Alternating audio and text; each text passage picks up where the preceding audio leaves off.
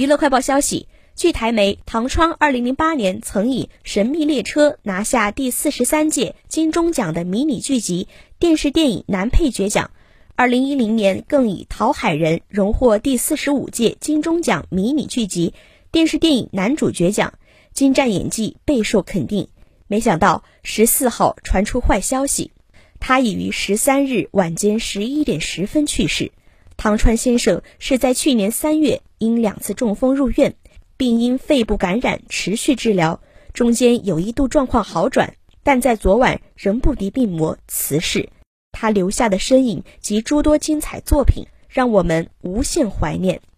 客家电视台十四号在社交平台证实唐川的死讯，深受大家所敬爱喜爱的日头哥唐川先生，已在昨晚十一点十分远离病痛。出境到另一个国度。